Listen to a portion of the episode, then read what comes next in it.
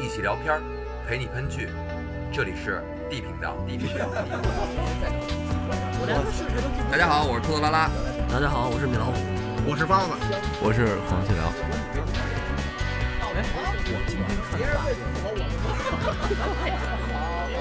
哎，这段太我让你们说懵了。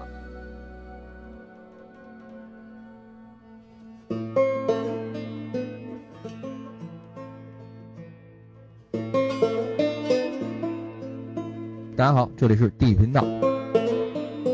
好长时间没录节目了啊！最近这个因为疫情的关系吧，啊，包老师也忙。今天我跟米老师商量，我们俩一块儿录一期节目。我们也是准备了几期节目吧，就是但是因为老包这工作原因嘛，一直是没抽空录。对。然后本来是说过两天在一块儿录的，但是今天那个我跟米老师聊了一下，最近一新闻挺热的，我们俩说聊会儿，正好录期节目。嗯。就是关于这个最近这个《最后生还者二》，叫什么《美国末日二》。对。我的我知道一是一部神作，大家都特别喜欢。嗯。这个米老师你没玩游戏是吧？对，我没玩。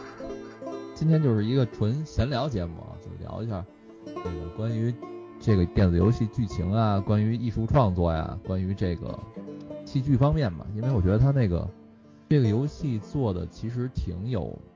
画面感挺像个电影的，而且在当年发售之后呢，也是特别受玩家的喜欢。嗯，所以我想就是用我自己的视角吧，跟大家聊一下这游戏到底是讲了个什么故事，然后以及它为什么能最近引起这么多人的一个怎么说呢一个话题吧。那你先给我们介绍一下第一部大概是一什么剧情呗？好，这个第一部呢。大概是在二零一三年左右上市的，然后当时它在还是 PS 三的游戏，就是 PS 三的到尾期了吧，到末期了，出了那么一个索尼的第一方游戏的一大作。它主要讲述的也是末世环境，我记得我好像跟你们聊过这剧情，就是当时在那个亚马逊那儿找到了一种蚂蚁，这个蚂蚁呢就是长出俩犄角来，当时科学家以为是新物种呢，拿回去研究之后发现。这个蚂蚁传播上了一种病毒，这个病毒能让蚂蚁长出两个看似跟脚似的东西，但实际上它是真菌，它是一种蘑菇啊。这个真菌会刺激这个蚂蚁的大脑，让蚂蚁们相互攻击。等于是蚂蚁被这种真菌寄生了呗？对。这个蚂蚁感染上这种真菌，它们相互攻击之后，通过这个传染嘛，能让这个真菌从一只蚂蚁传染到另外一只蚂蚁身上，是不是特别像丧尸病毒？有点，我印象特别深。我在那个跟朋友一块儿出去吧，干嘛去我忘了，在车上看见这新闻，然后我们还讨论半天，说这个病毒能不能传染人啊什么的。然后这件事儿过了，可能没有多长时间吧，就看到这么一新闻，说有游戏公司用这个理念创作了一游戏。这当时我们聊的这个事儿，就是《The Last of Us》，他们的这个主创团队。按照这件事儿去做的这么一个游戏，这个游戏就是我们后来知道的《美国末日》，或者翻译叫《最后生还者》。咱们今儿就统一叫那个《最后生还者》吧。好。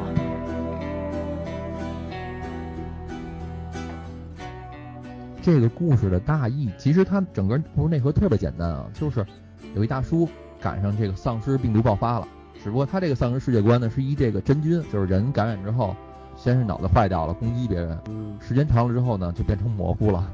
就变成一种怪物了。对对对。然后这个游戏啊做的质量特别好，就特别像电影沉浸式的那种。嗯。主要讲的是有一男的，男的乔尔，咱们就叫老乔吧。他呢就赶上这个末日了。然后在末日刚爆发的时候，还有一个大概是六七岁的那么一个小姑娘吧，特别好，跟他演。结果小姑娘在刚开始逃亡当中就就刚一开场就死了，这个老乔可能挺失落的，但是也没办法得接受嘛。一晃过去好多年，就等于世界已经彻底被摧毁了，建立了一个新秩序，大家还是没实现群体免疫，还是 就等于说是政府军控制了一大部分地区，然后这地区要做检查呀，要那个。管控的非常严，嗯，然后在政府能管控的范围之外，就是算是自由区也好，什么区也好，丛林法则了就，对，就丛林法则了。在这个丛林法则当中啊，就在这个自由区里边生活着一个反抗反政府组织，因为他们觉得就是丧尸病毒并不可怕，但是你们有人通过政治，通过这种高压去欺诈人民，然后他们呢就生活在这个政府军控制不到的地方。这个组织呢叫火营 Firefly，跟政府捣乱呗。对对，跟政府对着干。咱们这个男主角，因为女儿也死了，他本人感觉也是觉得没有什么希望。他呢的职业是专门是负责走私，就是他负责帮助人从这个政府控制区往外送东西或者怎么样，就那么活着。蛇头，对，蛇头，蛇头。然后直到有一天，呃，男的突然接下一任务，说你帮我送一个东西到一个指定位置去。然后男的就接受了呗，那送送吧。结果这样这东西的时候，他一愣。发现是一小姑娘，这个小姑娘呢，跟她死去的闺女岁数差不多，嗯，但是这个男的呢，你明显能感觉到他是那种，啊，行，反正你给我钱，让我送送吧，嗯，就这么着，游戏就算正式开始了，嗯，整个感觉就像一公路电影，一大叔带一小萝莉，因为小姑娘出生的时候就已经丧尸末日了嘛，这小姑娘会对以前的好多事儿感兴趣，会一直喋喋不休的跟大叔念叨。大叔呢，从一开始不太关心这个小姑娘的事儿，到后来开始给她讲原来的事儿，开始教她那个打枪，开始教她游泳，教她怎么生存。两个人跌跌撞撞的一直走了一路。游戏总共的时长是二十多个小时吧，大概得有二十个小时，特别长。然后一直一起走了一年的时间。那个游戏分春夏秋冬嘛，然后慢慢建立起一个深厚的感情，反正特别波折吧，一直到了最后。终于把这小女孩送到了应该送到的地方，结果呢，大叔发现所谓的这个小女孩啊，因为她自身是唯一的一个对这个病毒免疫的人，所以呢，这个小女孩的血液将会被提取出来做成血清，有可能能拯救全人类。这个反抗军是要做这么一件事儿。然后，但是代价是什么？代价是这个小女孩如果她要决定为这个全人类献身了，她就必须得死，可能研究她脑子吧，还是怎么着？她就必须得死。大叔在最后的最后，也是这个整部游戏的高潮，就是大叔不干了。大叔把那个火营的营地给屠了，然后把那小姑娘带回去了。这是第一部整个完完整整讲的故事。啊，其实剧情上没有什么创新，就是很多影视剧里都演过这套剧情，非常俗套，而且它是一个那种沉浸式的，就是世界怎么样不知道，他们只是用这对父女的这么一个主观视角，就是你们经历什么。除了游戏当中的这两个角色能看到的东西之外，其他人发生什么是不知道的。也就是说，这二十多个小时，你会跟这个父女两个建立起一个特别深的那么一个，怎么说呢？是羁绊、感情吧，情感吧。他这游戏做特别好的是，他很多细节上处理的特别特别好，包括两个人闹别扭，完了两个人怎么秉持前嫌，两个人的对白什么的，你仔细去看就特别能打动你，因为他还跟电影不一样。因为一部电影的时长是两三个小时到头了，没那么长，可能都一两个小时。你可能对人物啊，他能建立起来之后，对你的影响可能有限。因为你正经游玩时长是十几个小时，再加上可能你你有地儿过不去，或者你好好研究，你时长可能会更长。也就是说，你跟这个电子游戏这个人物建立的情感时间会更长一些。而且他做的节奏也特别好，先是比如到一个区域，你先探索。两个人聊天不咸不淡的，一边聊天一边探索，特别那个温馨的那么一个那个场面嘛。然后突然到一个小冲突，就是你会遭遇战斗，你去玩打仗啊、杀人啊什么的，不断重复、不断重复、不断重复，一直到最后高潮。然后这个戏收尾，戏收尾呢，收尾的点是在哪儿？是在那个大叔把那小萝莉救出来了，两个人在去另外一个安全营地的路上，就小萝莉之前被人那个用的药晕了嘛。小萝莉就问他说：“那个，嗯，我怎么在这儿呢？怎么发生什么了？”那个大叔撒了个谎，就跟他说说，实际上世界上有很多人跟你一样都免疫，但是没有办法研究不出解药，我们只能先走了。目前为止没什么办法。小女孩没说什么，到这儿这个故事戛然而止。其实是一个算半开放结局吧。小女孩她可能也明白说，大叔可能说谎了，中间可能发生很多事儿，因为你完全可以等我醒了嘛，等我换好衣服再走。我现在还穿着做手术那衣服呢。就着急就要跑，就就就躺你后座上了。但是呢，他这个叙事也好，他描写也好，他有很多地方懂得留白，这个是特别好的一个描述手法吧。比如他在第一部当中还有过，就是他们中途啊到了一个营地，这个营地的负责人正好是这个大叔的弟弟，在这游戏一开场里边也是这个弟弟帮着大叔带着大叔亲闺女跑，所以你对这个角色是认识的。嗯然后这他弟弟负责营地，这营地挺好的，小小的一堆人，还有电，就是大家在那牧场物语。然后他弟弟就跟大叔说：“说你别送了，你送什么呀？你就跟这儿，跟我们一块儿牧场物语好好活着吧。你先你们要去那个地儿，已经被政府军摧毁了，你不知道到那是有什么，而且非常远，就是不靠谱。你中间你会遇到很多东西，肯定也不安全。然后大叔呢，可能有点动心了吧，嗯我记不太清楚啊，大概内容就是这样。那小姑娘不干了，小姑娘跑出去，反正两个人就吵起来了。你用那个大叔嘛，那你二话不说你就追呗，追到小姑娘之后，遇到坏人了，反正就是遇到一场战斗吧，就打起来了。打完之后，你把那小姑娘带回去了。老乔见着他弟弟，他说的第一句话就是：“我还是会带他一块去的，你借我匹马就完了。”然后这小姑娘呢，哎小姑娘呢也是当时虽然跟那个老乔不是闹别扭吗？嗯，老乔说完这句话之后，小姑娘二话没说，直接上了老乔的马，和好了又。然后两个人就这么秉持前嫌，就是他处理的特别特别高级，你知道吗？没有那么多矫情，一点都不三流电视剧。哎，那我有有一个疑问，这个小姑娘为什么一定要去她的那个目的地啊？这样，这小姑娘呢，游戏刻画的也挺好的，就是小姑娘是做好了为这个人类甚至献身的准备。啊，她要是要牺牲自己的。为什么呢？是因为这个小姑娘在她小的时候，她有一好朋友，两个人一起出去玩儿，结果两个人被这个叫什么，就这个蘑菇人给咬了，就被丧尸给咬了。两个小女孩嘛都非常害怕，两个人就说那那也挺好，就我们一起被咬了，那我们就一起等死吧，我们一起变成怪物也挺有意思的。结果他眼看着他的朋友变成怪物，疯了死了，然后但是他自己虽然被咬，但是他没有变，也是因为这个。让他知道他跟其他人不一样。但是呢，他看着他朋友去死，其实他是非常想拯救人类，他不想再看到这种悲剧了。这游戏刻画特别好。小姑娘还挺有牺牲精神的。嗯，对，就是说得通嘛。他他的游戏整个的所有人物都立得住，就像你说的，它是一个其实挺俗套的那么一故事，就是一公路电影儿，一个特别典型的那种，就是像那个什么《末日危途》吧，那父亲带着儿子嗯在这个末世的情况下求生的那么一故事。然后这个故事呢，感动了好多好多人。这也是我不刚说它是 PS 三上出的嘛？当那个索尼出完 PS 四之后，就新一代游戏机之后，嗯这个是又重置了一遍，当成一个护航大作又发了一遍。我呢也是跟着 PS 四一起买的游戏，这也是我第一个玩的游戏，可能也是给我印象最深的一个游戏。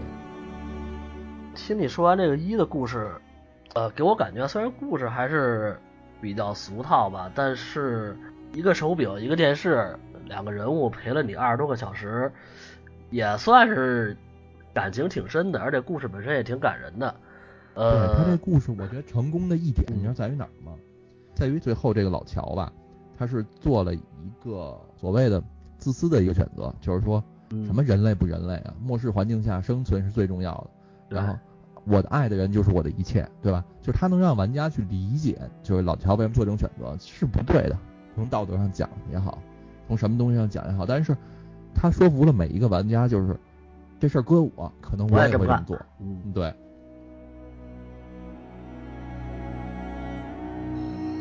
然后经过了一系列跳票，就出现了今天的《最后生还者二》。我我下面给你讲这刚刚发生的事儿啊，这迷之操作就来了。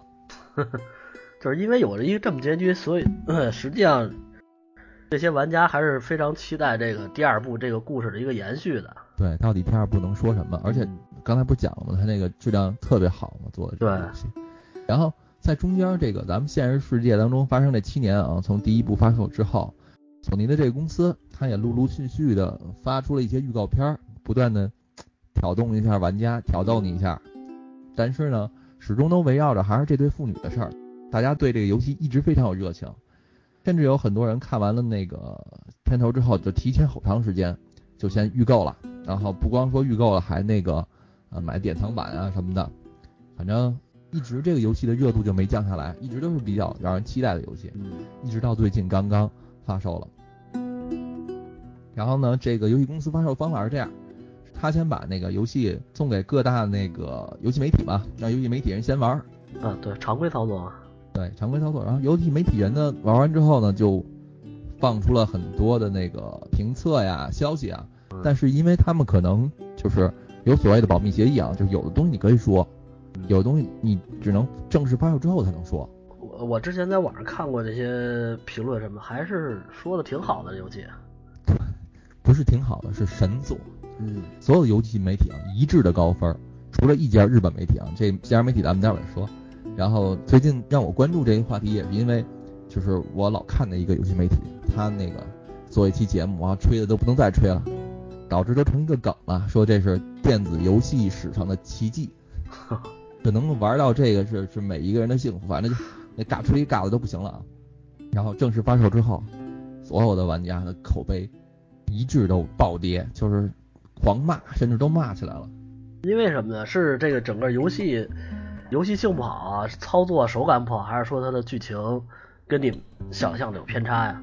嗯，我觉得可能是因为剧情上跟大家想象的偏差太大了，都不是有偏差。因为我看到那个油管上，包括咱们中文的互联网上，有很多人都是怒剪盘，买了之后直接把盘给剪了。哇，这这么愤怒呢？对，都是愤怒了，都已经愤怒的不能再愤怒了。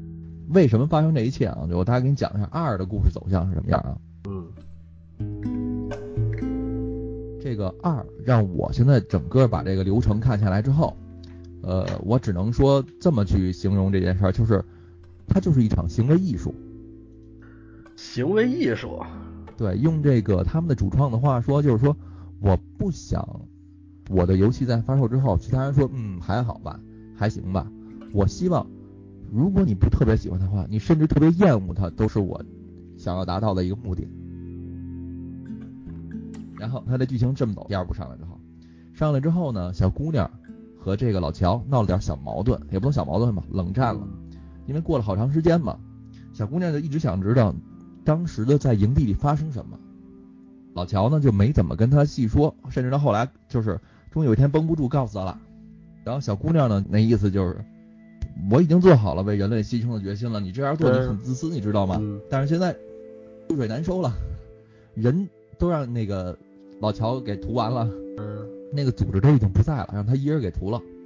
然后这个老乔呢，他是一个特别怎么说呢，特别精的人，因为第一他的身份是蛇头，嗯然后他的防范意识特别强，可能就是一个加强版的那个《行尸走肉》里边的瑞克，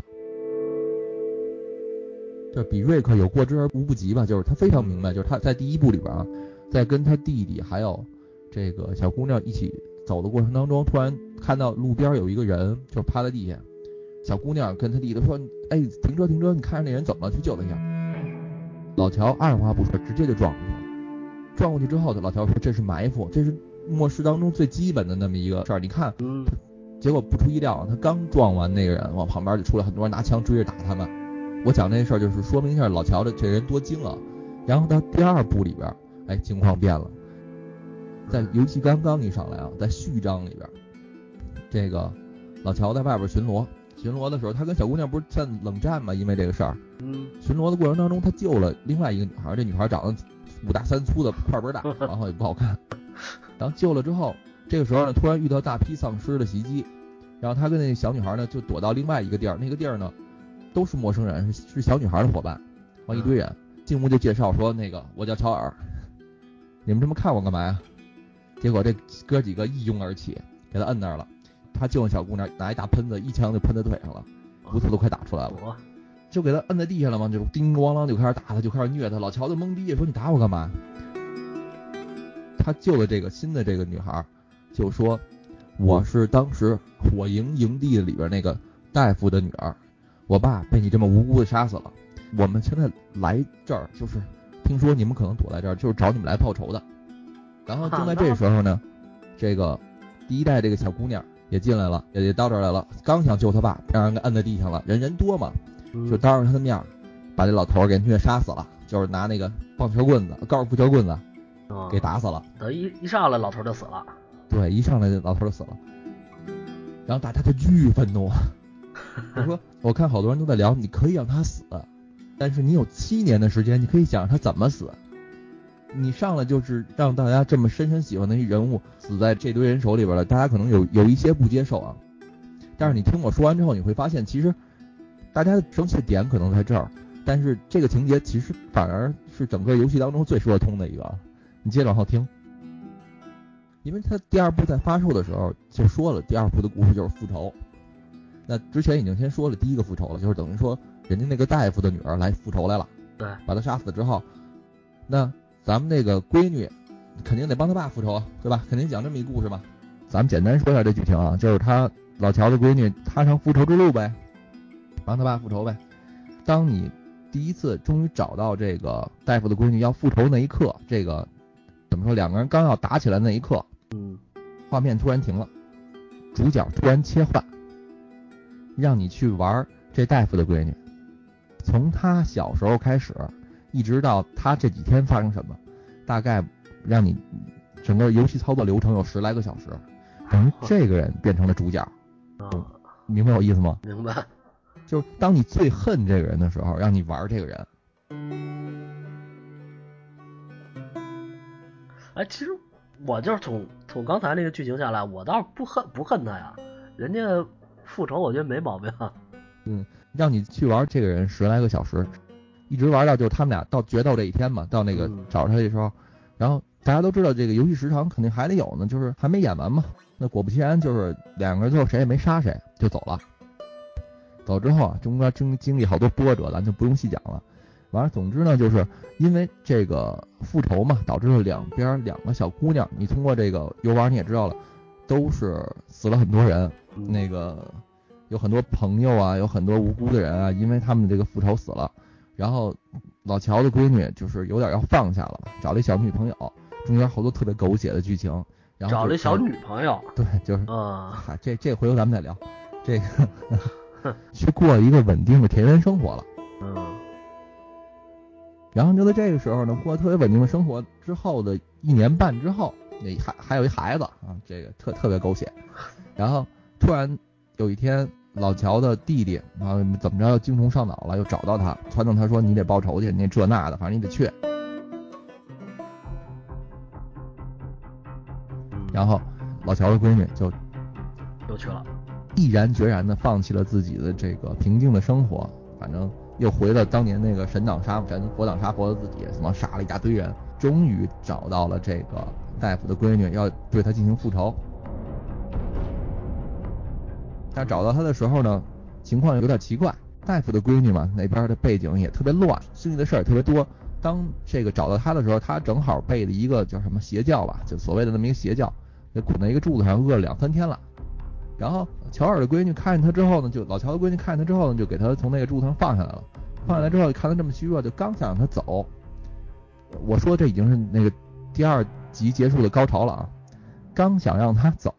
跌跌撞撞没走两步，哎，突然想起来，对了，我找你来是报仇的，啊，然后这怒火又中烧了，完就反正就跟那个这女孩开始打，那意思就是说我逼你跟我我咱俩决斗，咱们必须得讲出个一二三四五来，打打打，中间还让人咬掉两根手指头，最后终于打赢了，把这个大夫的闺女摁在水里边了，突然的一下，就是莫名其妙的醍醐灌顶了一下，然后 想起他爸来了，想起老乔教他弹吉他来了。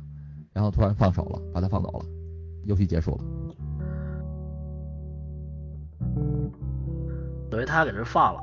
嗯，对，就是就是这么一个稀碎的故事吧。等于是我总结点，爹没了，呃，老婆不要了，手指头被杀戮仇人咬断了。嗯。然后最后当他要复仇成功的时候，他这个人生升华了，然后那个 圣母心又泛滥了，给人又放了。对，首先咱们咱们一点点说啊，为什么这么让人大家觉得不适呢？就是因为有几个点。第一，咱们先围绕他最后设计那高潮上来说，就整个人像神经分裂一样，你知道吗？一会儿复仇，就是一会儿心软，一会儿田园牧歌，一会儿杀心自己，因为这毕竟是游戏。你由这个田园牧歌要找到这个最后这女孩，到这场戏的时候，你要经过很多打斗，你恨不得要杀好几百人。我就刚刚就想说，我都告诉你给我说成分裂了。然而最后这场戏呢，大家都是觉得莫名其妙，因为你到最后你放弃这一切的时候，你咬牙要去复仇的时候，然后你杀了那么多人，你见到了这个你恨的人，还咬掉你两根手指头，然后你突然放弃了，而且他这游戏都不给你选择，你说你是杀了他，你还是放了他，没有选择，就必须在这个时让你放弃，强行让你升华。整个这个游戏的流程是二十多个小时，而且它中间穿插了好多那个闪回，就是你不断的在玩的过程当中跳回到原来这个闺女和这个老乔之间的那些互动，嗯从两个人闹别扭到最后算是摒弃前嫌了，就是等等吧，这一切一直穿插着。这个游戏呢发售之后，大家不接受的几个原因啊，我简单总结一下，就是说你你整个的这个设计是特别反人类的，就是比如说你最激动的时候，就是这个老乔的闺女刚刚第一次就是找到这个大夫的女儿要复仇的时候，在第一次啊，嗯你突然给我莫名其妙切换到一个我要打爆他头的那么一个人的身上，啊，开始让我去理解他的一切。你这个时候玩家是带着情绪的，是不太接受这个人的，因为第一我不知道你是谁，第二你刚把我爹杀了，你刚把我的主角杀了，然后你现在让我去感受你的爱恨情仇，玩家代入会很慢，会不太可能能代入得了。强行的要玩十几个小时的他，莫名其妙的，而且那个系统上会偏袒嘛，因为这座他算主角，做的会非常细，游戏时间会非常长，就很多人不接受。然后第二呢，就是说整个人物是人格分裂的，就是这个人你你玩完之后你会发现这个女孩吧，嗯，她不讨喜，为什么？是他设计上的原因，他想把这个新的这个女孩的给人物给立住嘛，但是他用了一种最笨的方法，就是说。原来第一座大家为什么喜欢这个艾丽啊？这个老乔这闺女啊，是因为这女孩特别真实。她虽然生在末世，她没见过原来的世界的一切，但是她对原来的世界特别感兴趣。她会有很多小女孩有的问题，比如说怕水啊，比如说包括这些啊。然而二代新设立的这个女孩呢，就简直是一代这小女孩的翻版。你怕水，我怕高；你有你的营地，我也有我的营地；你有你的女朋友，我有我的男朋友。你身边的朋友有孕妇，我身边的朋友也有孕妇。你爸死了，哎，我爸也死了。啊，你爸其实是一个，就是爱你啊，是一好人。我爸更是好人，我爸我爸还喜欢动物，完全是东施效颦。他强行的让你观众去理解，呃，这也是一个活的姑娘。你看她也也特别好。你一代为什么喜欢这个艾丽？你二代就应该为什么喜欢这个新的这小姑娘？特别奇怪。反正我我听着是挺奇怪，但是这个他这个剧情设计，是不是又被他这个什么政治正确给有有有这导向干扰了？啊，有很多人在吐槽这一点，这个所谓政治正确这一点啊，就是包括官方的一些言论也在提到这一点，我觉得挺恶心的。就是那官方那个这哥们儿吧，那意思就是说，你所有反对这个的人，可能是跟政治正确有关系，就是你们不认同政治正确，你们就反正就说特别不好听吧。嗯。然后我来给你总结一下，就是他这个二代在这个情节上出现的问题啊。咱们在聊这个二代这个剧情为什么崩之前啊，咱们得先说一下一代这件事儿为什么成功。嗯。因为一代的成功完全是一个角色驱动，就是说，首先你人物先立住了，他的故事就成立了。每个人物的性格你首先要明确，你要做到这一点。老乔从刚开始爱自己的女儿。女儿也是一好闺女，到女儿死了，到变得冷漠，到慢慢去接受这个新的小姑娘，对这个小姑娘从不太在乎，只是她的工作的一部分，到慢慢把这小姑娘当成一个闺女，这是一个心路历程那么一个发展。嗯，让你到最后老乔做出这个选择来，你特别能认可。对，所以是靠人物，包括小姑娘怎么怎么一点点转变，每一个人物都鲜活，都立住，整个这个故事就成立了，它成为一个经典的好故事。然而二代是完全的一个情节驱动了，就是完全因为我要到最后设计这么一个情节，你所有的人物都是沦为成工具人。我随便举个例子，比如到最后就是说要强行安排这两个小姑娘最后决斗嘛，对吧？一定要决斗。那决斗都说了，那个这大夫的闺女不特壮特猛吗？那这战斗力不平等啊，那怎么能做两个人决斗？就是他被这个邪教给抓起来，饿了两天。嗯嗯，对，在这情况下，两个人战斗力不是对等了吗？这时候再打，他中间穿插着闪回啊，也是他妈的弄得玩家疯了的一个原因，就是前一秒这个乔尔的闺女被这个大壮那女孩摁地下正捶脸呢，捶得满脸都是血，然后啪这屏幕就闪回，闪回到那个他哎一年半之后，他那个抱着他跟他女朋友的这那闺女正在那个牧场物语呢，特别幸福，跳着舞呢。然后这个大夫这闺女是这个他们那营地里边一员主要干将，前一秒还杀人呢，后一秒呢就又给你切换到跟她男朋友那种唧唧歪歪三角恋那种圣母起来了。嗯，就是整个的叙事流程，它的这些插叙，它这这些节奏是混乱的，就是让你觉得这些人物都是精神分裂。那为什么大家越玩越觉得分裂，越觉得有有一口屎，有像痰一样卡在喉咙里边？是因为他的情绪没给你任何机会抒发。就像我刚才说的，你可能没玩。当你现在你深爱的角色刚死完之后，你千辛万苦，你刚想复仇的时候，他让你玩仇人去，你情绪没给你一个出口，你懂吗？我明白明白。我看到那个网友有一个评论啊，我觉得他比喻的特别到位，就是说你想让你的故事精彩，你想让你的节目不落俗套。就好像这么一个事儿，就是比如说我们都见过那个从帽子里变出鸽子那个魔术，嗯，你说我天天变，那么多人在变，我想不一样，我怎么不一样？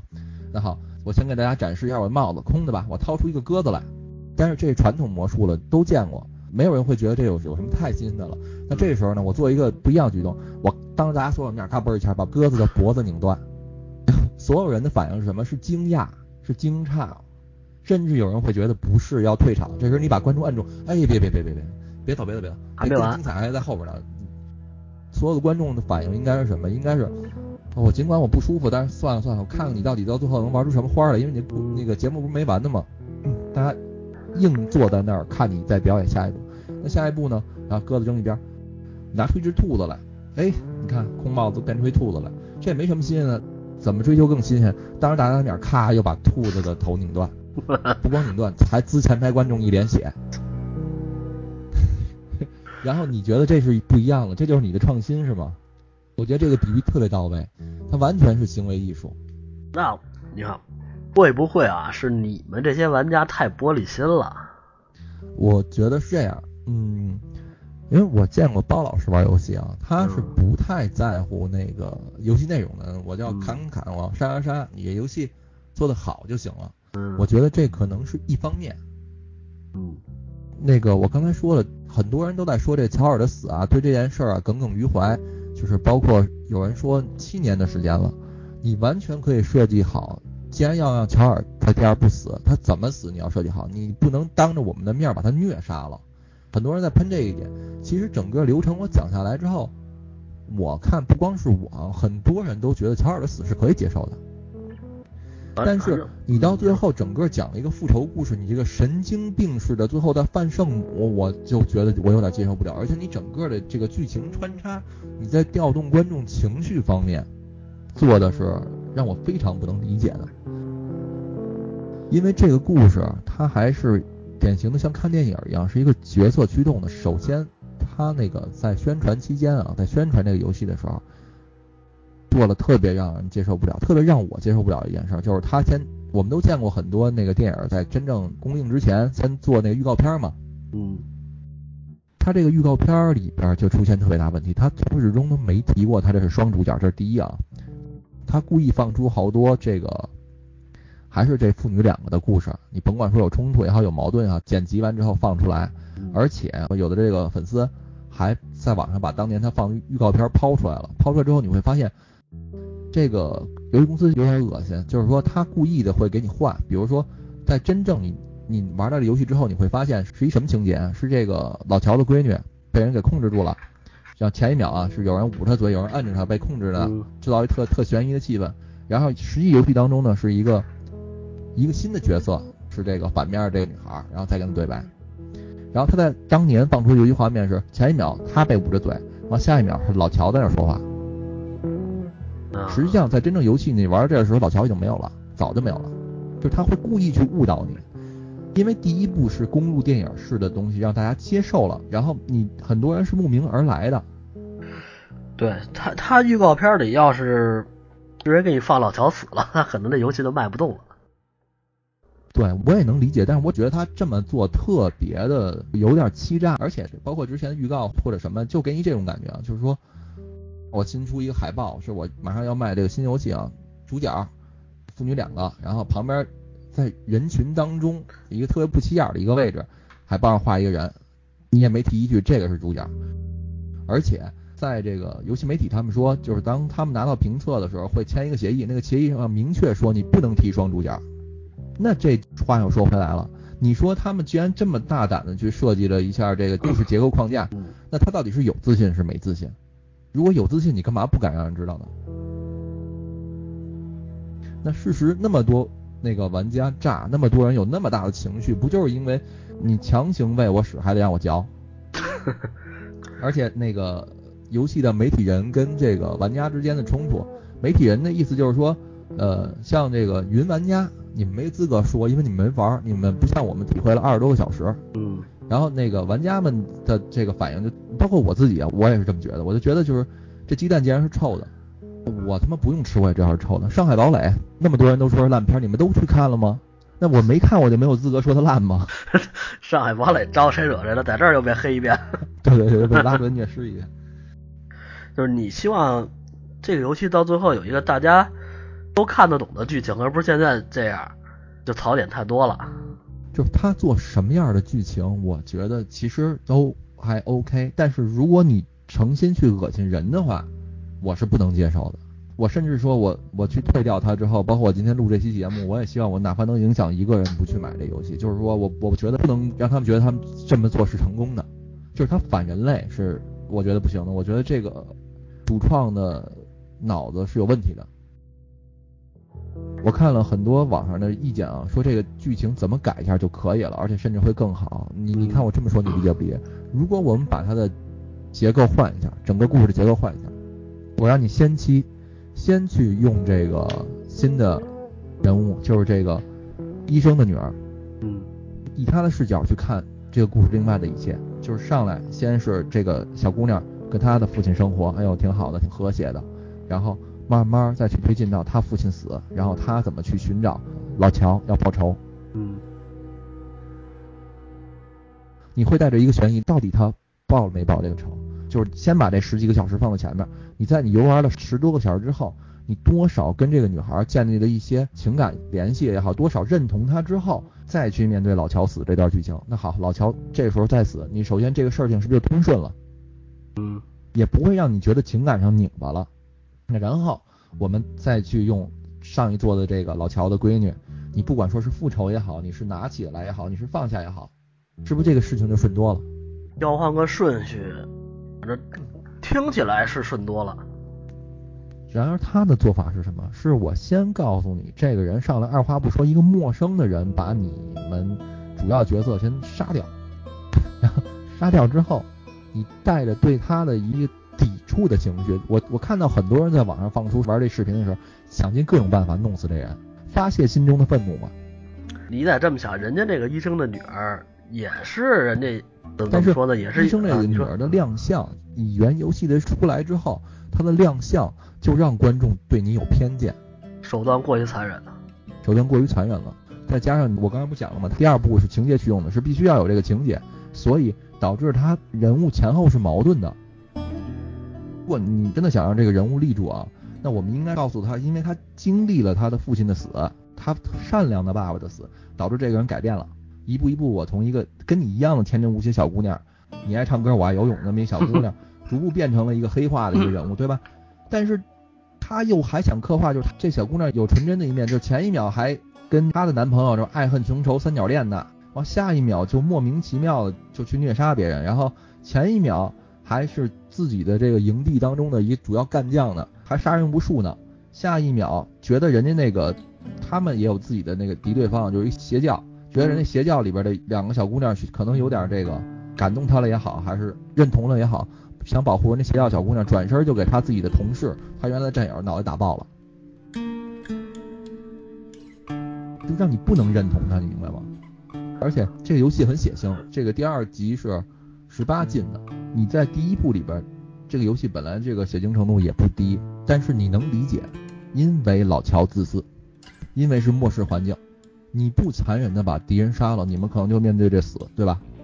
所以这个角色在第一部里边是成立的，就是你你去杀了那么多人，你到最后走到这么一个结局是是是对的。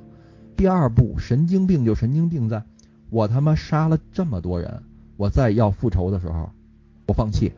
很多人咽不下这口气是被强行的喂了一口屎。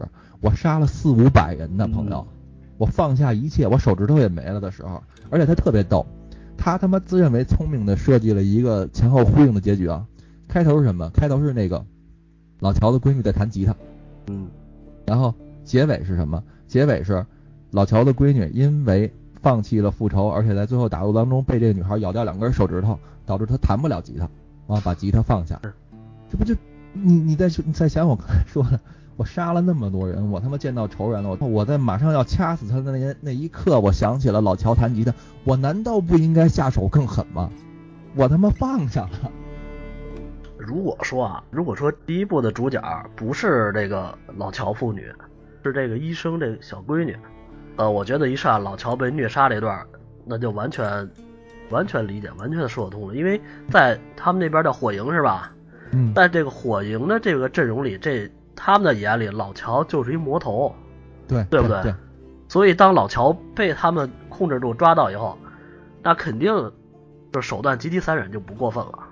我看那个很多人帖子想聊这事儿，都扯了很多那个从他妈莎士比亚到 到后到后边 到全游，就各种类比啊。那个我也简单类比一下，比如征服，孙红雷演的那个，他实际上是讲的坏人的故事嘛。但是对他这个坏人演的，让你能觉得就是演的非常，首先他很像坏人，第二就是他的行为模式，你是知道他坏，他是该死，但是你能理解他最后这么选择，你也能认同，对吧？你讲的也是一个坏人的故事。老乔其实咱们现在说白了，他也是一坏人的故事。你强行的让让让好人这么去干，就是这个弯拧的有点让你觉得拧巴了。我刚认同了。在末世的环境下，生存主义是我可以认可的情况下，你又跟我来这个伪光正这一套，圣母这一套，嗯，等于你第一集的时候是花了二十多个小时的游戏流程让我去认同了这生存主义，你第二步你不分青红皂白直接给我拧过来让我去认同伪光正，他也许啊，也许最后的结局我估计也是应该是经过一番讨论。最后妥协了，两边那干脆谁都不死，咱就完事儿了。我跟你说，或在戏剧上来说，结尾一定要短，一定要这个精彩啊，而且让人回味，让人能去琢磨。他这个结尾到最后的选择，是因为他先设计好了要要有这个场景，你人物推动到那儿时候，人物是矛盾的，你等于没最后解开这个人物心中的疙瘩。你看，你对比一下一代的结尾，为什么好多人觉得牛啊？首先他。你在经历最后的高潮那场大戏之后，两个人平静的开在车上，在回去的路上，然后怎么处理的？闺女问怎么了？老乔撒了个谎。这时你能明显看到闺女的反应，闺女不信，但是也没多说什么。两个人哦，故事结束，就是让你特别有想象，就你特别能明白当时情况下两个人怎么样，你每个人都会去深思这个问题，生存主义，我理解也好。就算我当时就觉得你你反人类也好，这都不重要，重要的是能让你去有一回想余地。这个呢是掉两根手指头，然后杀死了身边所有的朋友，然后到最后要去报仇了，不报了，让你特别不能理解是吧？对，整个从故事上，从悬疑设置上，到你解决问题上，都是处在一种模棱两可的状态。而这种模棱两可状态的原因，就在于你的角色的性格并不明确。你到底是要怎么样？你是要杀伐决断，你是要生存主义，你还是要人文主义？你还是要放下仇恨，立地成佛？从始至终都是稀碎的。嗯，我觉得啊，咱们可以试着强行理解一下，就是到最后，你看医生这个闺女，医生这个闺女，在杀完老乔以后，其实他并没有把老乔闺女一块干掉，说明他其实还是不是一个怎么说呢？咱们传统意义定义上的恶人，并不是，他只是明目标明确。你这个乔恶魔杀了我们这么多人，我今天逮着你了，我把你干掉。呃，你闺女跟这事儿没关系，我给她放了。呃，到最后这个呃老乔闺女杀了这么多人，完了最后抓到这个怎么说遇到逮到这个医生闺女的时候，他可能自己也也也释然也放下了。我都杀了这么多人了，最后我我找到你了。你看当初你也你当初你也没杀我，然后呢我也杀了你们这么多人了，是吧？他可能自己也想明白了。你看啊，是这样，整个这个剧情的设计啊，其实我觉得能理解得了。嗯。只是他讲故事的方式的问题，懂我说的意思吗？懂。就是你变的一个帽子魔术，你不要夹杂着要去喷观众一脸血，让观众惊诧、受到惊吓。再说一个件事儿，就是咱俩关系再好，我们在如果一起出席一个朋友的葬礼的话，这个场合是不适合开玩笑的。嗯，你懂我说意思？就是你的方式方法，有些东西是不能碰的。你在给这个观众去演一个电影的时候，你要去调动观众的情感，因为观众不是神经病。为什么要用“调动”这个词？就是你要顺着他的情感去走，去安排好你的下一步是义是阳。嗯，这一段情节，哪怕我要让观众难过，我要让观众伤心，甚至我要让观众愤怒都可以。但是当你安排完这个情节之后，你要给他一个宣泄出口，而不是马上拧过来要让他感动。嗯，我明白你说的。他的想法现在是，我让你愤怒，我让你那个忍耐，忍耐，愤怒，愤怒，忍耐，忍耐，愤怒，释然。嗯 你这个结构上是反人类的。就是剧情这边说这么多啊，我觉得可能就是他这个双主角医生闺女这部分的游戏情节没有。没有打动你们这些玩家，没有在你们心里边怎么说呢立住他这个这个小女孩的形象，所以让你让到最后让你们觉得这怎么说呢整个剧情不太和谐。嗯，是这么说。其实我反而反过来，因为我也知道一个优秀的作品它是不好出续集的，因为我们已经看过那么多第一集优秀的电影，第二集、第三集崩了，对吧？嗯。但是我对这种。就是主创人员的选择，不在乎观众想法的做法是非常的不能认同的。就是说，很多剧，比如说《权力的游戏》，我能看得出来，第八季的编剧他能力不行。我我们只能说，这有不行让我来。但是在这个《最后生还者二》的续集里边，我看到的是恶意，就是。他从始至终，他为什么那么穿插闪回，这么安排节奏？他就是想让你有一口痰卡在你的嗓子眼上。我记得我听过郭德纲说一句话，就是说咱们活在社会上，咱们活在人生人世间，你都有吃屎的时候，别嚼。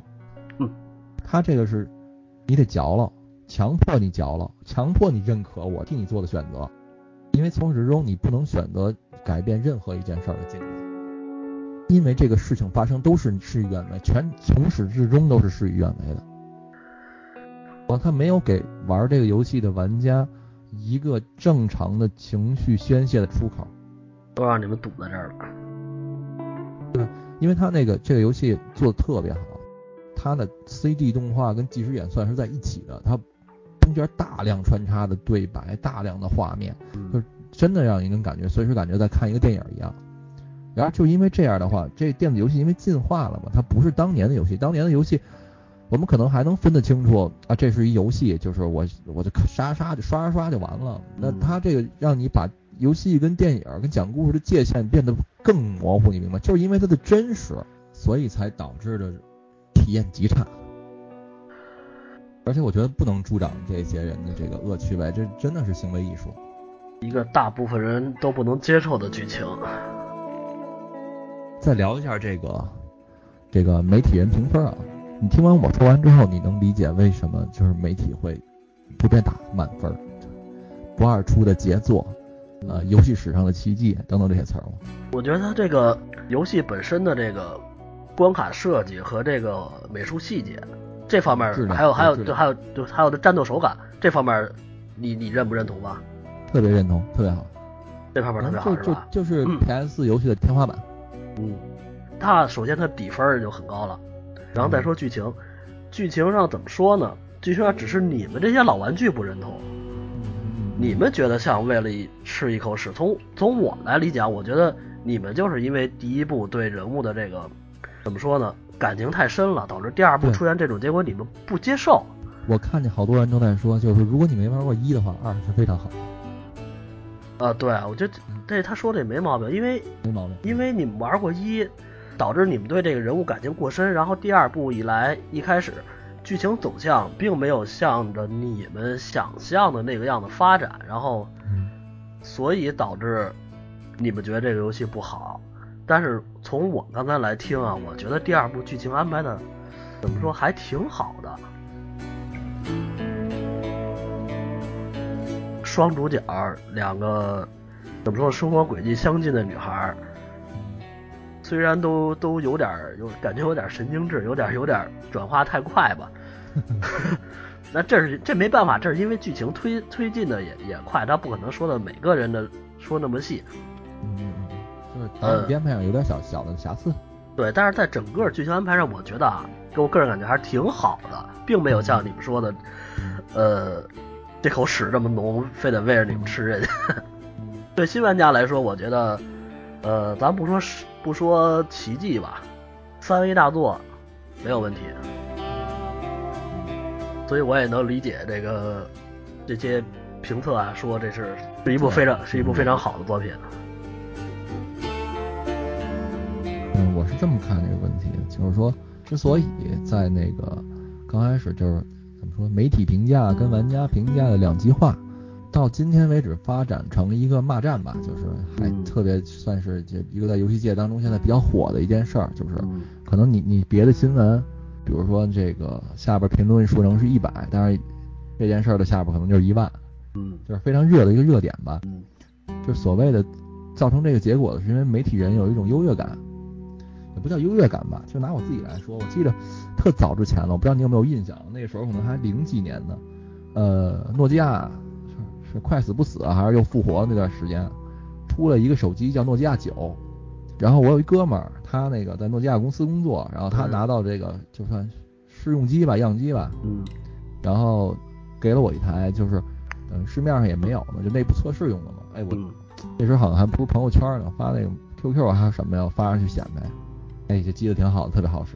然后那机子真正发售之后，我也没买。那个 有没有想买？完全不想买，没这想法。是因为什么？是因为就是我拿到了，你们没拿到。咱们换角度来说，如果在这个游戏先给我的情况下，就是比如说索尼公司，哎，觉得咱们电台特别棒，然后咱们先体验一下。那我拿到了，别人没拿到，而且我还不能说，你知道吗？就这种优越感，而且就因为工作需要嘛，我必须认认真真玩完它，我必须像很多人说的那样，就是你必须把这个整个游戏先体验一遍。那在这情况下，我一定觉得这是满分神作，对吧？咱俩都是 PS 玩家，但是我我因为工作需要，我可以先玩。米老师，你知道吗？这游戏特别棒，但是没法说太棒了，就是没想到，你懂我懂我说意思吗？懂懂懂，他有这种情绪在里边儿。然而玩家不一样，玩家什么情况都有可能发生。就是说我可能一天只能玩三个小时游戏，就是我这两天上班呢，正那个事儿多呢。像像包老师这样的，可能回家十一二点了，然后尽管这个游戏来了，我我特别喜欢，但我只能玩一会儿。我靠，我玩到头一天我都疯了，我他妈的等这么多年上来老乔就让人虐死了，这怎么回事儿？然后第二天再去玩，再玩三个小时，我操，让我去玩我最讨厌那个人，然后说的他妈无厘头，嗯然后他这人物我也没产生共情，这这玩的什么我也不知道。然后第二天三个小时还在用这女的，第三天三个小时还在用这女的，你懂我说的意思吗？懂，就玩不完了还。我看有的游戏主播啊在那骂，我他妈玩了三百块钱的这女的，她他妈说了个啥呀？怎么说呢？这个整个你的游戏体验是不一样，你的感觉是不一样，你的感情是不一样的。嗯，这游戏在发售多少天了？一个星期吧，一个礼拜了。嗯，我一直在就是对这件事儿我很耿耿于怀的原因就在于它的这个主编非常让我恶心，就是游戏发售方，我为什么不会再去买这款游戏了？嗯。我倒并不是说你你烂或者怎么样，我是不想支持这种行为，就是你认为你自己讲的东西特别牛掰，而不去在乎我们这些消费者，我们是甲方哎，嗯，我们是爸爸呀，你不考虑爸爸的感受，你我觉得这你你可以揣度错了，你可以就是能力不够，我们都会支持你，因为你毕竟那么多人付出，我不希望看到一个这么自大的人，而且我我发自肺肺腑说啊，可能因为这些种种的事儿，包括整个这个剧情的这个演出方式，我是对这个主创有看法的，包括他做的这些事儿，所以我对他本人的很多行为可能有点。我觉得可能不光说是我吧，可能网友们可能也是因为对他这个这个行为导致的去挖这个人到底是怎么回事，他怎么想的，为什么会这么编这个这个故事，这么安排这个演出，这也就是那么多喜欢这个游戏的人买的特点的人，第一时间拿到的人，把盘捡了的原因。而且好多人没有这么极端啊，只是玩完了之后就直接，我看到他们的反应就不像我还录个节目专门要发泄一下，我这期节目我纯发泄啊，没有别的意思。然后他们的选择也特别简单，就是玩完了之后，哎，通了吧，通了之后直接把游戏删了，等二零七七了。人家可能没有像我们这么大反应，人家也没觉得怎么样，但是只是这个游戏玩过了就就玩过了，就是不会像那其他游戏一样，我还会再玩。而且这个游戏吧，刚发售一个礼拜，现在这个怎么说呢？评论里边各种呃骂的也好，夸的也好，还属于激烈对抗的时候。你等。对你再过几个月把这个拉长点，你看，我觉得啊，它的整体评分，呃，现在是偏低的，是吧？我觉得他会，他他他会，他会慢慢。比较严重。两极分化严重，我还是觉得他，因为现在在游戏初期，你们这些死忠玩的比较多，对吧？死忠。死忠就死忠带着这个玩一的情绪来玩这个二，自然可能骂的就多。我们有一种上当受骗的感觉，我们有一种被忽悠的感觉，我们有一种被玩弄的感觉。但我我个人认为，我觉得可能再把时间拉长一点，这部这个作品的它最终的评价怎么说呢？会趋于稳定，到时候会是一个对他还是比较适中客观的评分，就像《死亡搁浅》一样，《死亡搁浅》一。一开始不是各种骂吗？现在你再看，其实还好，也没有那么低的分，那么多人在在再去骂他了。拉长了看，还还是一合格的作品。嗯，我我听完你说啊，包括可能我也沉淀了两天之后，我的想法就是说我我我可能这人比较就是情绪化，我可能对人不对事儿，我可能更多的情绪是对这个主创，就是我只是单纯的讨厌这个人，就他说话的语气，包括他做那些事儿，我特别讨厌。他还做过其他什么游戏吗？他是一个那个怎么说，算是搞技术的出身，就是一出来之后就到了这个顽皮狗公司，从一个实习技术人员开始干起，一直干到今天的副总。嗯。然后他参与过的游戏有一些小游戏啊，那刚开始做一些不重要的事儿。他真正接过大活是从《神秘海域四》开始的。啊，《神秘海域》不是一个很好的游戏吗？对，但是在四的时候剧情也崩了。美国末日呢是他的创意，他在最开始编了这么一个故事，然后但是在第一部的时候呢，是他跟另外一个哥们儿作为主创，然后在这前两年吧，这个顽皮狗工作室可能发生点内部的矛盾，跟他合作那个哥们儿呢离职了，并且带走了可能公司百分之七十的员工。啊，等于这个二是完全他自己大拿，然后。领着上百的工作人员把这做出来的，然后不可否认的是啊，游戏画面包括很多的新的技术都非常好，还是公司一贯水平。只是这个故事让我觉得没讲好，嗯，这么说吧，就是没讲好。但是他这个人的整个，包括他采访里边的，包括他说话，包括他的语气，包括他干的那些事儿的态度，让我不能认可，所以我才觉得要要抵制他，不能让他继续再这样，他会祸害更多的游戏的。你别忘了。虽然不在一个工作室，但是那个什么战神啊，这些我们爱的游戏可都是索尼出的。虽然他不是顽皮狗的，嗯，你怕他再去染指那些大作哈。对对对对，就是事实证明你不适合干这，而且他这个完全就是没有受过艺术方面的教育，他是一个那个技术出身，他不懂得戏剧上面的一些根本的点，嗯，就是我如何把一个故事讲明白。他自己说他对这个剧情的理解。他对戏剧的理解是通过几部电影，他还举例子了。如果你对艺术方面的理解层次这么浅的话，你不适合当成编剧。你可以继续去设计关卡，你可以继续去设计哪怕整个游戏，你可以设计故事脉络都可以，但是你不适合亲自操刀去当一个导演。嗯，我明白你说的。所以嘛，就是，呃，像像像这哥们儿，你就就彻底让他凉凉是最好的办法。而且这种人的傲慢，然后包括他的这些恶意，我觉得都反人类，真的反人类，行为艺术家。反人类是不是有点说的重了？这就是纯泄私愤嘛。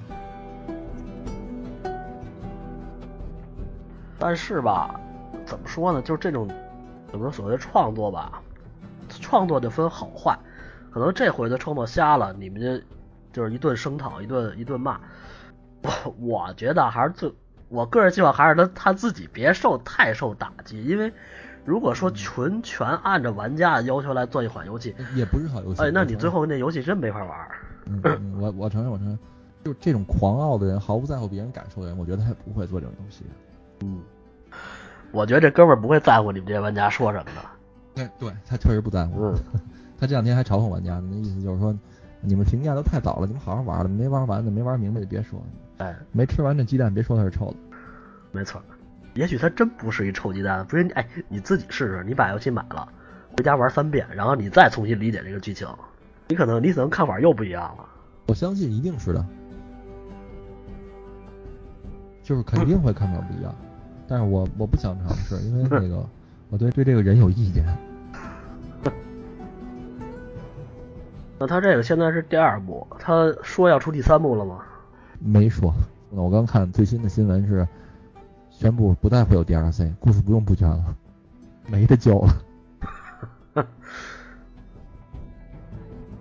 咱们说回来媒体啊，关于这个媒体，就是包括现在的自媒体，你不管做的再大，有的媒体可能也算自媒体吧，就是跟这个普通的观众之间的一个关系，呃。这次这个就某游戏网站上闹这个事儿，我也是看了一眼，我也是可能从来没有在这些媒体上去说过我的观点吧，我也给他们留了一下言，说了一下我自己想法，就是我感觉是这样，为什么媒体会引起这个观众这么大的反感？像咱俩之间，就是你因为你没玩过一代也好，或者你觉得这个剧情上无所谓，或者说你你整听下来你觉得还不错，没关系啊，因为。一千个人眼里边有一千个哈姆雷特，这就是艺术的魅力嘛，对吧？这些所谓的媒体人，他们把自己架的那个感觉摆错位置了，他们会带出一种就是你们不懂，我操，这个太牛逼了，牛逼的点你们不知道。我跟你讲了，他牛逼的这点这点这点，那有的人恰恰就是因为你觉得这是牛逼，我恰恰觉得这是不好的，这个没关系，而你不能说我我是专业的，就是。我利用我的这个发声渠道一直在说，就包括会有一些人说一些话，你给人感觉你不是代表大家的声音的，你是在唱一个反调。当然了，媒体它的最终目的是要恰饭啊，人家收了钱要干事儿，不可能说都站在你你玩家这边。那个，呃，这个网站呢，人家特别又去出了一个音频节目，那意思就是我们不恰饭，不是恰饭，我们就是觉得牛逼。对，完了好多人下边就又急了，说他妈的，你们要是自带干粮，他妈的去舔去，我们就彻底他妈去管你。所以就是我刚才说的，就可能因为是在这行业当中，所以他们可能没理解观众生气的点。就比如说咱们去评价一个影视作品好也好，不好也好，咱们尽量不都说吗？要有各种声音，就是我可能觉得好，你可能觉得一般，那你就要说你觉得一般点，而不是说你顺着我聊，我说好你也就好。确实不是每个人眼光都一样的，比如说这个故事啊，米老师你理解了，我可能都没看懂，你就站在一个特别高的角度上去去聊，你看不懂啊，就别说话了。我明白。你其实我为什么看不懂，是因为我不喜欢这类的电影，就这么简单，并不是因为我比你低在哪儿，我就看不明白了。我看得明白，我能理解，但是我就是带有个人情绪去看这个作品，我拒绝接受他很多信息啊。我就是觉得他不好，不接受反驳。所以，我看到很多那个游戏主播在去直播他们玩这个游戏。嗯，我看了。他们抒发自己的观点的同时，我认同黑这游戏的，不能不能说叫黑这游戏吧，就是说玩完之后骂街的这些，我给你发过很多嘛，不是？嗯。我我特别认同他们说法，因为我看完之后，我也需要一个发泄的渠道。那他们帮我抒发就挺好。然而，这个时候我如果听到了这个。这个游戏主播也好啊，还是介绍者，就是高高在上说啊，你们都没明白，我明白了，我觉得特别好，我就会觉得这人有毛病，神经病，我就想他，这是一人类正常的反应吗？我一直解释说，就跟别人聊，你们好好想过什么叫傻逼吗？什么情况下会说这个人傻逼吗？其实特别简单，不是因为这个人傻，是因为这个人跟我不一样，嗯，对吧？没准人比你不知道高到哪里去了，对吧？在我眼里看他还是傻逼。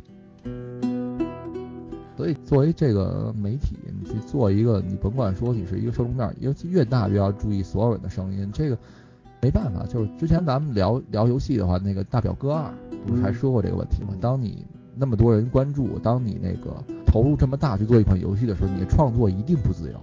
对，你一定不能想怎么干怎么干。在这个戏剧，你需要有一个基本的素养，你要知道什么东西是可以做的，什么东西是不可以做的。然而，一个对这个方面毫无基础的能力的人，你其他能力再强，你不适合做编剧而已。编出来的剧情被大家唾弃。按照你们这些观点，我都给你们总结一下啊。按照你你们这些就是玩过一，然后再翻过来玩二的这些玩家的观点，就是到最后怎么说呢？这老乔就应该四年前给他做成疫苗，是吧？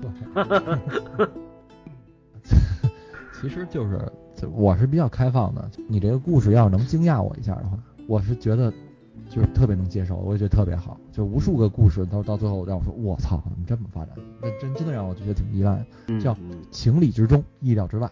对，你不能是情理之外，意料之外，那就是惊吓了。跟你聊完之后，我也觉得你的观点也特别对啊，也代表了很多人的观点。我现在我也认同，就是说，大家觉得有兴趣的，还是推荐你去玩一下这故事，然后还是挺好玩的游戏。只是我自己我不会玩了，我只是觉得就是我不喜欢这种感受，我也不想就是非得为难我自己，何必呢？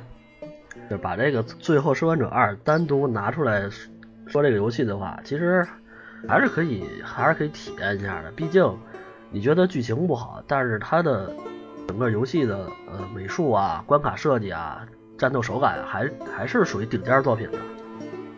我真的认为它也是从这个整个电子游戏历史上是一个里程碑式的作品，它使这个游戏跟电影的边界更加模糊化了，而且它去试着做了一个时长很长的故事，一个几十小时的故事，它给你另外的一方面的一个沉浸式的一个体验。曾经玩完这个一之后，我想过说这个哎出一个电影会怎么样？因为当时我完全还没有这个这个概念，就是电子游戏真的能让你觉得像看一个大片儿一样那个感觉嗯。但是我自己想，它二十多个小时，你想把它去压缩成一个电影，而且又是一个俗套的故事，应该效果不会好。除非你有一个特别有本事的导演啊，能把这个故事讲得更精彩一点。但是我觉得有点难了。呃，做成影视剧，它它就是末日末日求生类影视剧中的其中的一例了，它并不见得非常优秀。对，我觉得它是电子游戏跟电影的这种界限模糊化的一个里程碑式的作品吧，能让人去对电子游戏的人物产生共情。你超级玛丽，你再怎么着你也共情不了，你也会觉得这个库巴把这个桃花公主吧叫劫走是一挺好玩的事儿，你一定不能让他成功。你你 心里边可能想的就是一犯坏的态度，对吧？嗯，玛丽娶她跟库巴娶她，在我看来是一样的。你你最近玩什么游戏了吗？我最近没玩啥游戏啊，最近最近我这个电视一直被这个动森霸占着，哇，你媳妇儿还动森呢？哇，老火了。就咱俩聊天的时候，这还玩呢，他干嘛呢？现在？开发他那岛呢，天天搬家。那动森到后期到现在，他们乐趣是就在于重新画岛了吗？呃，重新画岛，完了什么钓鱼、抓虫子呀，收集那些 DIY 卡片儿，呃，反正有他们自己的乐趣。然后马上七月七月三号，杜森不是就要有新的更新嘛，能增加什么潜水啊之类的，都是万众期待的。我觉得这个游戏哄孩子、哄媳妇儿真是挺好的，扔了游戏什么也不管了，爱干嘛干嘛。神作，神作。这个其实大家这个想要的乐趣真都挺简单，嗯神作。绝对意义上的神作。今天这期吐槽节目先吐到这儿，嗯，然后我们会尽量的那个赶紧跟包老师约时间，然后把后边的剧啊什么的接着给大家推荐。那今儿节目先到这儿，感谢大家收听，大家拜拜。拜拜。